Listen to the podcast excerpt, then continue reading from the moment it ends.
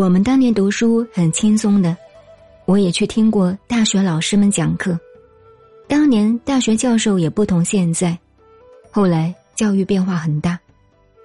我也做过几个名大学的教授，我上课从不点名的，也不认识学生，讲完了就走，这是很傲慢也很失礼的。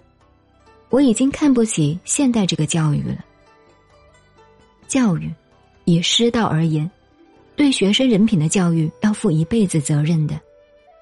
现在的教育，变成出卖知识的商业行为。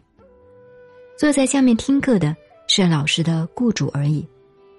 一个钟头，老师写二十分钟黑板，最后讲了半天，不知所云，皮包一夹，下课了，然后就乱考试，对学生没有用啊。尤其现在发展到还要学生给老师打分数，受欢迎的才可以当教授，不受欢迎的就滚蛋了事，这不晓得是个什么教育。